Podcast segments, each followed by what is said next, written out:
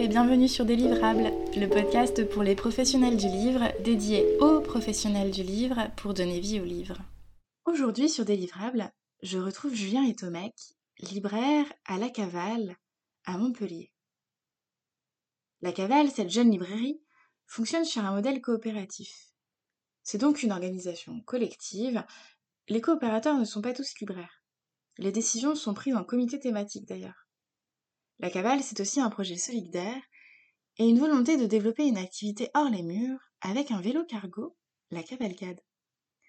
Mais qu'est-ce que ça implique d'être libraire sous modèle coopératif? Comment chacun trouve sa place? Où se situe celle du libraire? Et quels sont les engagements phares de la cavale à Montpellier? Julien et Tomek nous répondent dans cet épisode. Bonjour Julien, bonjour Tomek. Merci de me rejoindre aujourd'hui sur des livrables. Vous êtes libraire à, La Cavale, une librairie généraliste coopérative installée à Montpellier. Donc La Cavale a ouvert fin 2018 en plein quartier des Beaux-Arts à Montpellier, 24 rue de la Cavalerie. La librairie a ouvert suite à la fermeture de la seule librairie du quartier des Beaux-Arts, Louvray. Elle ne trouvait pas de repreneur au printemps 2018. Donc la librairie La Cavale fait 90 mètres carrés. C'est une SIC, une société coopérative d'intérêt collectif, qui s'intègre donc dans l'économie sociale et solidaire. La librairie, c'est plus de 400 coopérateurs, elle appartient à tout le monde, elle s'appuie sur le participatif et le collectif. Est-ce que vous pouvez revenir sur cette aventure collective, son lancement et son évolution depuis le début? Fin 2018, vous étiez 135 contributeurs, aujourd'hui vous êtes plus de 400, deux libraires au départ, Julien et Marion, maintenant vous êtes trois avec Tomek. Comment on lance un projet comme celui-là et comment on construit le projet derrière? Les libraires ont été recrutés et sont arrivés euh, quelques mois après la création d'une association par les habitants du quartier dans le but de, effectivement, d'abord reprendre la librairie livrée. Il n'y a pas eu d'accord trouvé, donc euh, on est passé d'une reprise à une création. D'accord. C'était euh, printemps 2018, quoi. Et donc, il y avait, je crois, au début, les premières réunions, ils étaient une dizaine. Ok. Ils se sont mobilisés, ils ont créé l'association, ils en ont parlé dans le quartier, ça a pris de plus en plus d'envergure et je crois qu'il y avait au final plusieurs dizaines de personnes assez rapidement euh, investies dans le projet. Et puis bah, après, la, forme de la SIC s'est imposée de mémoire. Hein, moi, j'étais pas là à l'époque, hein, mais, très rapidement, d'après ce qu'on m'a dit. Et c'est seulement une fois qu'il euh, y avait ce projet de SIC, donc de création d'une entreprise, qu'ils ont décidé bah, de passer un, un recrutement. Et euh, c'est dans ce cadre-là que Marion et moi-même, on est arrivés quoi, à, à l'été 2018. D'accord. Et donc après, ça... Après, il y a eu le, tout a été fait un peu dans l'urgence, grâce notamment au réseau des uns et des autres, bah, puis le, fait qu'on était nombreux. Donc, on a ouvert en novembre 2018, euh, quoi. Et là, il y avait, je crois que vous avez dit 135, je crois que c'est ça, effectivement, 135 euh, coopérateurs. Et puis après, bon, bah, le, dans les années qui ont suivi, on est monté jusqu'à 400 aujourd'hui. D'accord. Et vous continuez encore d'intégrer des, contributeurs ou comment c'est évolutif? Oui, oui, il y a des, les coopérateurs peuvent toujours euh, se joindre à nous. C'est ouvert, euh, c'est pas fermé, il n'y a pas de limite a priori. D'accord. On peut être 600. La question, c'est plutôt d'être euh, maintenant. Euh, au début, c'était intéressant parce qu'il fallait bah, gonfler nos capitaux propres. Ouais. Et donc, il y avait aussi un intérêt à avoir des coopérateurs nouveaux, puisqu'ils amenaient bah, à chaque fois une part, ou deux, ou trois, ou dix parts sociales. Donc, ça faisait tout ça augmenter les fonds propres, c'était très bien. Aujourd'hui, le défi, c'est plutôt d'avoir des coopérateurs investis au quotidien. Voilà, parce que sur les 400, évidemment, vous, vous imaginez bien qu'il n'y a pas 400 coopérateurs euh, investis au quotidien. Mmh. voilà. Et justement, vous parlez du quotidien, de l'investissement de chacun. Vous fonctionnez, si j'ai bien compris, par comité pour l'ensemble des décisions, donc de la communication aux subventions, en passant, euh, je sais pas, par les, travaux et l'animation. Euh, qui participe et comment ça se passe concrètement? Comment chacun trouve sa place dans le collectif? Bah, il faut imaginer qu'il y a effectivement donc des comités, un système de comités avec un conseil coopératif qui chapeaute l'ensemble, qui prend les grandes décisions. Après, il y a une autonomie relative de chaque comité. Bah, les travaux, par exemple, le, comité maître qui s'occupe des travaux va pas euh, pour, euh, je sais pas moi, rajouter une étagère, faire une modification euh, à la marge demander euh, d'autorisation au conseil coopératif, donc il y a une, autonomie relative. D'accord. Euh, mais si, par exemple, je sais pas, si un jour la cavale doit décider, je sais pas, de faire de l'occasion, ça sera d'abord débattu au conseil coopératif et après soumis au vote à une AG pour des décisions de cet ordre-là, disons stratégiques. Après, au quotidien, donc ces comités travaillent sur leur domaine euh, de compétences, sachant qu'ils sont composés de gens qui ne sont pas nécessairement, alors d'une part des professionnels du livre, mais au-delà de ça, des professionnels de la communication pour le comité communication. Voilà, c'est plutôt euh, l'envie qui préside. Vous, vous avez envie de venir faire quelque chose, et eh bien vous intégrez le comité qui fait cette chose-là. Et donc au quotidien, ils nous épaulent quoi. C'est-à-dire que le quotidien, c'est les libraires au quotidien, on fait le, taf pour euh, s'assurer que la librairie tourne, mais sur notamment toutes les tâches, disons, para-librairie, alors, par exemple, la communication, la gestion des réseaux sociaux, la réalisation d'affiches, la tenue d'un site internet, etc., qui ne sont pas directement en lien avec les compétences euh, librairie. Ça, c'est euh, des coopérateurs qui s'en occupent. Dans tous les comités, les libraires interviennent, mais disons qu'ils nous soulagent beaucoup en termes de charge de travail sur ce genre de questions-là. D'accord. Donc après, chacun fait le choix d'y passer le temps qu'il souhaite par rapport aux différents contributeurs? Par rapport à son emploi du temps personnel. Donc, euh, ça veut dire effectivement que euh, il y a des gens qui vont disparaître pendant trois mois parce qu'ils ont une surcharge de travail, ils reviennent, ou des gens qui vont pouvoir être investis uniquement à, un certain nombre d'heures et pas plus. Ça, effectivement, c'est à la carte. C'est pas un service, si vous voulez, type euh, la cagette. Vous connaissez peut-être la cagette? Non, mais je veux bien que vous nous expliquiez. Bon, la cagette, c'est un supermarché euh, coopératif. Alors, je ne connais pas son statut exact, mais en gros, déjà pour acheter la cagette, il faut être euh, coopérateur. Alors que chez nous, on n'a pas nécessairement besoin d'être coopérateur. Mais eux, ils ont un fonctionnement où il y a un service obligatoire. C'est-à-dire que vous, vous faites partie du collectif La Cagette, bah, vous devez donner un certain nombre d'heures et c'est obligatoire. Et si vous ne pouvez pas les donner, bah, vous ne faites pas partie du collectif. D'accord. Donc, euh, nous, c'est pas le cas. Euh, les gens peuvent faire partie du collectif et donner ce qu'ils peuvent donner. D'accord. Ok, bah c'est plus clair pour moi. Merci pour ces précisions. Et hum, donc la Cavale, c'est un projet solidaire, c'est aussi donc une librairie hors les murs avec la Cavalcade, un vélo cargo lancé en 2019 pour aller vers les personnes éloignées du livre, voire des publics dits empêchés. Le vélo peut supporter 300 kg, soit si on enlève son conducteur de 150 à 250 livres, de quoi assurer les ventes hors les murs. Le vélo a été mis en service en novembre 2019, assuré par un financement participatif et conçu sur mesure par une menuiserie collaborative. Concrètement, comment vous fonctionne ce vélo cargo? Qui s'en occupe? Euh, Comment vous organisez-vous euh, Je crois que vous, aviez la volonté d'organiser des événements aussi autour de ce vélo cargo. Qu'est-ce que vous avez fait? Qu'est-ce que vous avez l'ambition de faire à l'avenir avec la cavalcade Bah là, bien, bien peu de choses en fait, hein, puisque euh, donc avec le Covid, euh, tout ça évidemment était totalement gelé. Donc là, on est plutôt dans, dans, l'idée de relancer euh, ces projets. Bon voilà, donc à vrai dire, pour l'instant, on l'a utilisé très ponctuellement. Puis comment dire, c'était pour nous l'outil mmh qui devait servir à une des dimensions importantes du collectif, qui souhaitait, qui souhaite toujours euh, s'inscrire alors sous des modalités voilà qui sont débattues, mais dans des projets d'éducation populaire. Effectivement, d'amener le livre euh, à des publics qui a priori ne rentrent pas euh, facilement en librairie. Tout ça, il y a assez peu de choses qui ont été faites à vrai dire. Et l'idée, c'est de bah, remettre le couvert. Alors, il y a des gens du collectif qui sont. Bah, c'est un comité, en fait. Il y a un comité cavalcade. Et je pense qu'à la rentrée, à l'automne, ça va faire partie des comités qui vont être on l'espère en tout cas, dynamique, proposer des trucs. Quoi. Pour l'instant, euh, le vélo cargo a servi à faire des livraisons pendant le confinement pour la librairie La Cavale, mais aussi pour les d'autres librairies montpelliéraines à qui on avait proposé de le faire euh, gracieusement. Il a fait deux, deux trois événements peut-être, mais essentiellement de la livraison pendant le confinement. D'accord. Et hum, vous avez aussi un système donc, que vous avez mis en place pendant le confinement qui est donc un service de livraison à la porte que vous appelez euh, par ce joli acronyme le SLIP. Pouvez-vous nous en dire un peu plus? Fonctionne-t-il avec le vélo cargo? J'avais compris aussi que vous êtes rapproché d'autres coopératives pour la livraison. Est-ce que j'ai bien compris?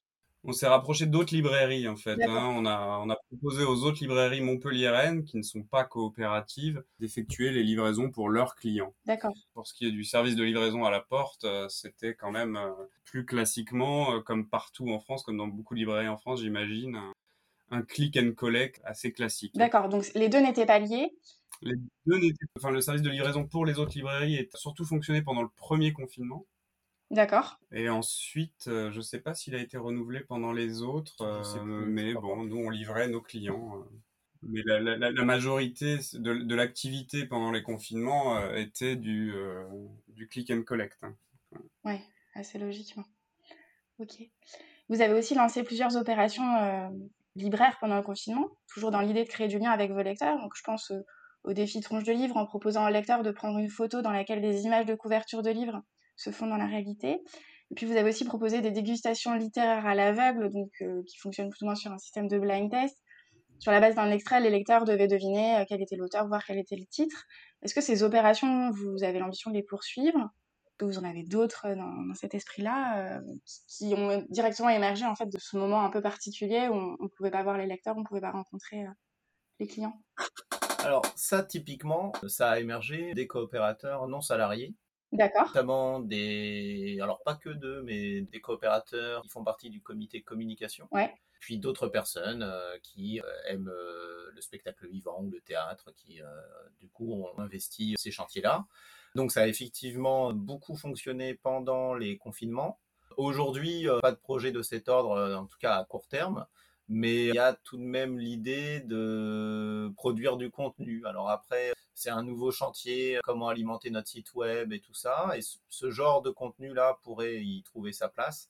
Après, le souci, c'est que au niveau du collectif, le confinement a fait quand même, euh, enfin, l'année dernière, ça a été très difficile pour la vie collective parce que bah, on se voyait pas.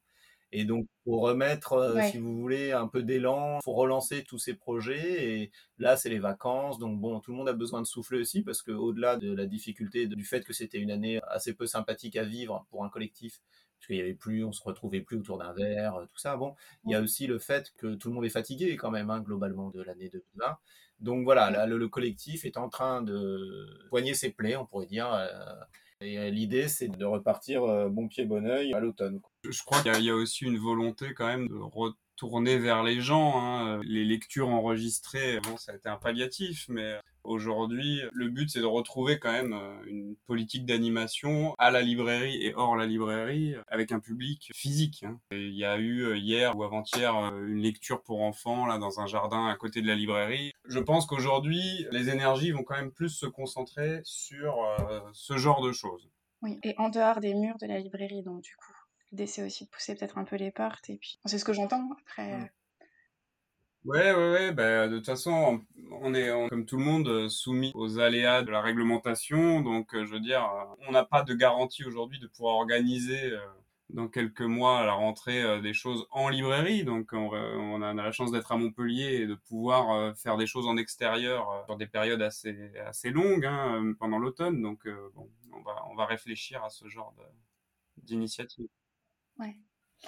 Et la librairie, est-ce que vous pourriez la décrire, nous présenter ses caractéristiques, sa taille, son nombre de livres, pour les personnes qui ne la visualisent pas forcément et qui ne sont pas forcément de Montpellier c'est une librairie de quartier euh, généraliste qui fait un peu moins de 100 mètres carrés, où on retrouve un peu euh, les rayons euh, qui, composent les librairies généralistes, hein, donc littérature, jeunesse, bande dessinée. La particularité, c'est que on a quand même un, rayon SHS, sciences humaines et sociales, assez forte, une identité assez marquée à ce niveau-là. Mmh avec pas mal de coopérateurs et de membres fondateurs, on va dire, dont c'est pour certains le métier, pour d'autres en tout cas un, centre d'intérêt ou une, une passion. Donc par rapport aux librairies généralistes classiques, dans lesquelles je pense on s'inscrit, on a quand même une surreprésentation de ce rayon-là. D'accord. Avec euh, voilà beaucoup de d'histoire, de philo, de, de critique sociale, des rayons, euh, on va dire entre guillemets nouveaux euh, sur les thématiques écologiques ou de genre qui sont assez forts. On reste évidemment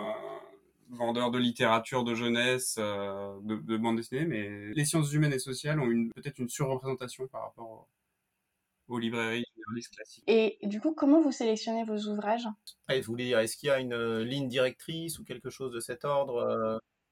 bah, Ne serait-ce que moi, il y a une question qui me vient spontanément, mais plutôt du, fait de votre organisation spécifique et quand même encore pas très classique en librairie entre vous, comment, du coup, j'imagine que c'est vous trois libraires qui faites la sélection. Est-ce que vous, déjà, vous avez, j'imagine, un, rayon peut-être de, prédilection, enfin, dans lequel vous, chacun reçoit peut-être les représ en fonction de, je sais pas si c'est des sciences humaines, si c'est de la littérature, selon le genre? Il y, a deux choses, mais il y, a eu avant tout la constitution du fonds, mmh euh, qui s'est fait assez rapidement, puisque, alors j'ai plus les dates en tête parce que j'étais pas forcément là au début, mais il a fallu ouvrir en, quelques mois, voire quelques semaines. Donc la constitution du fonds, ça a été un, un petit sprint où là, on s'est retrouvé euh, parfois à une vingtaine, une trentaine, en tout cas par groupe. Euh, donc euh, un groupe qui était consacré aux sciences humaines et sociales, à la littérature, à la BD, à la jeunesse, etc.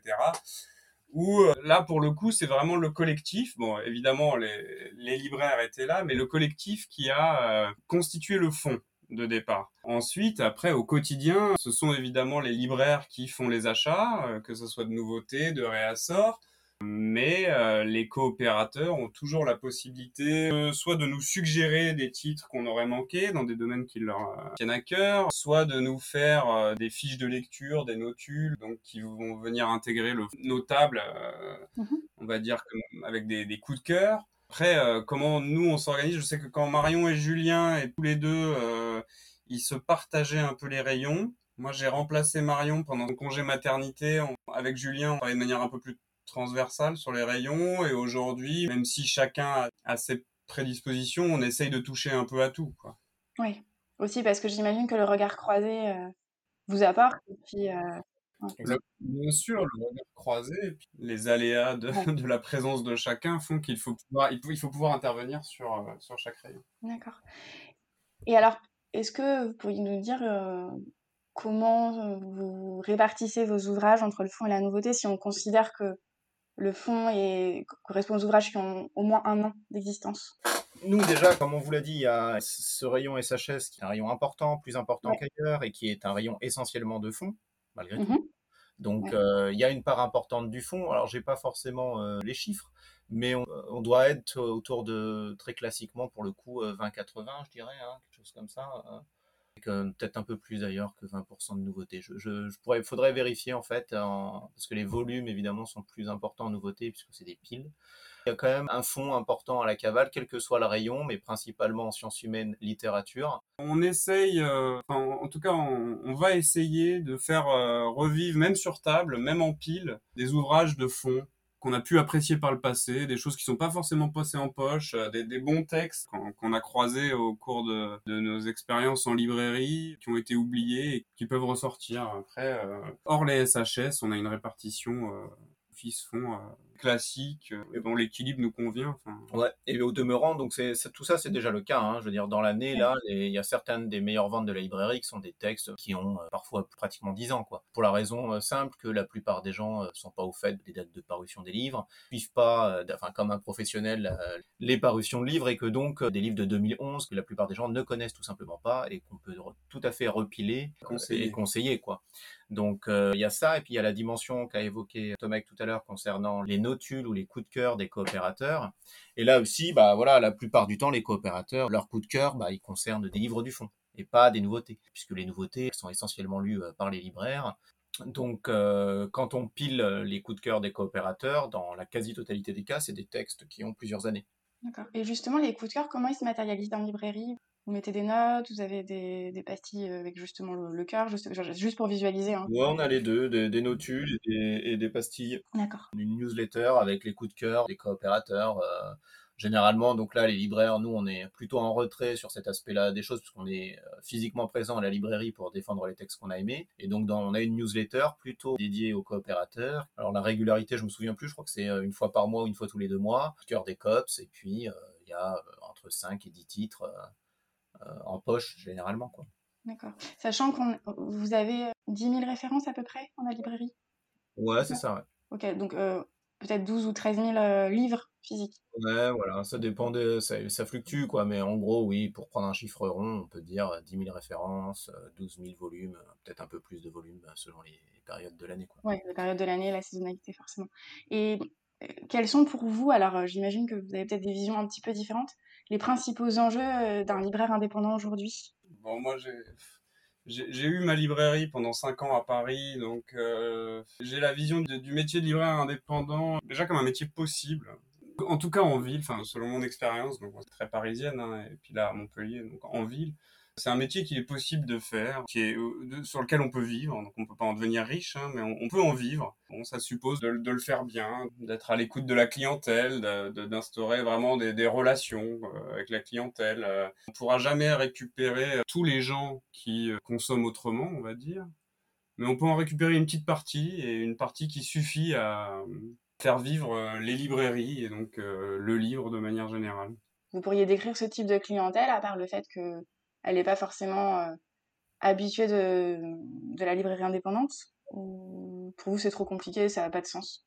Non, euh, je dirais pas qu'elle est pas habituée à la librairie indépendante. Je, dirais qu'elle l'a, elle l'a peut-être euh, désertée à un moment. Ok. Et qu'elle revient.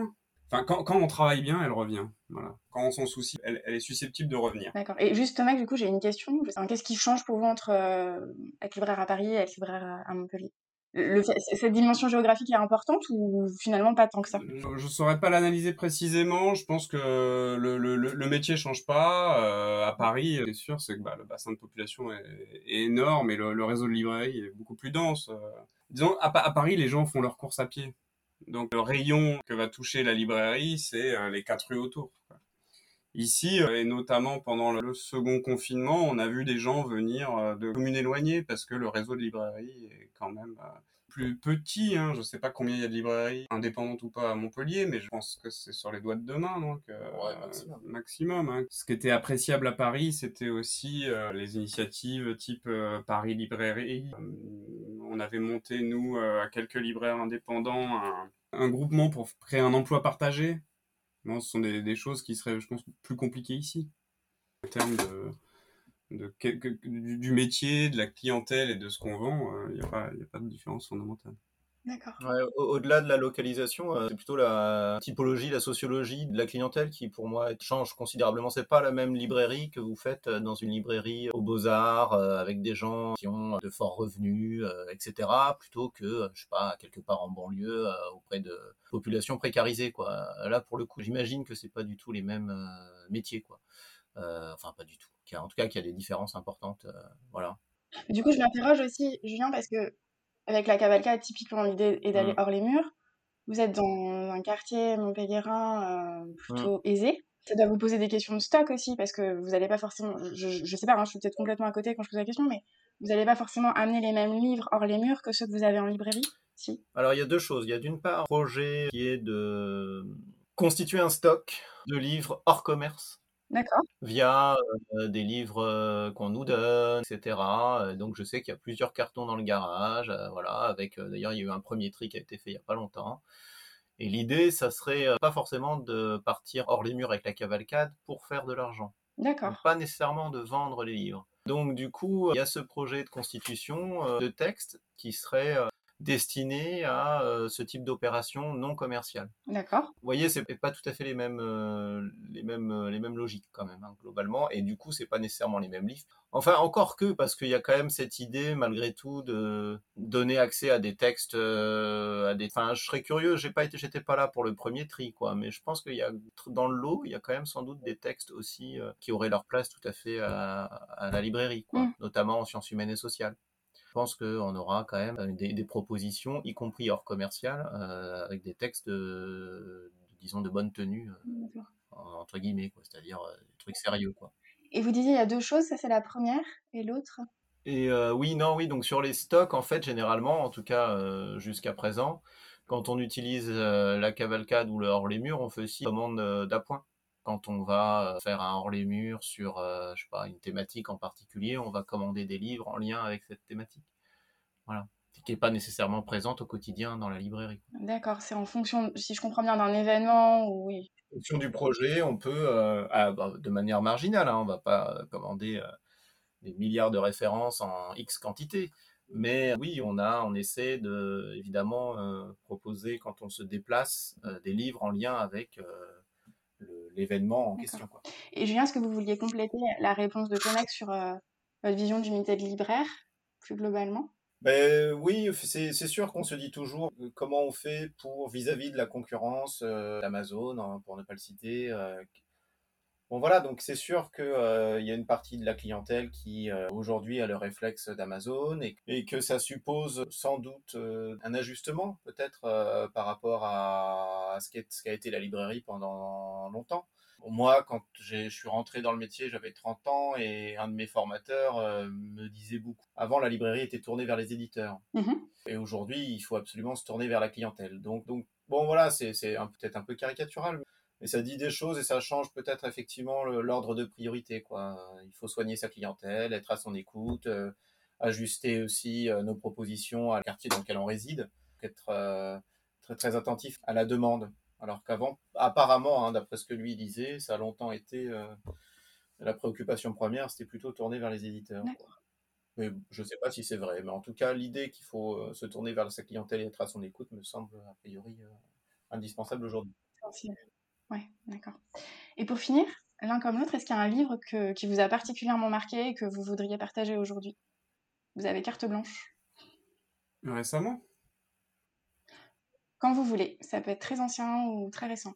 Moi, ça serait peut-être, euh, si je devais, là, souvent, celui auquel je pense, c'est Diadorim de Guimarães Rosa, mmh qui est aujourd'hui en livre de poche, qui est un texte brésilien des années 50, je dirais, qui m'a beaucoup plu, qui m'a fait rater mes stations de métro quand j'étais à Paris. Enfin, ça m'est pas arrivé beaucoup quand même d'être euh, happé comme ça par ce texte et par la langue, en fait. Euh, c'est la confession d'un mercenaire qui défend la terre et, le bétail des grands propriétaires terriens au Brésil au tournant du siècle.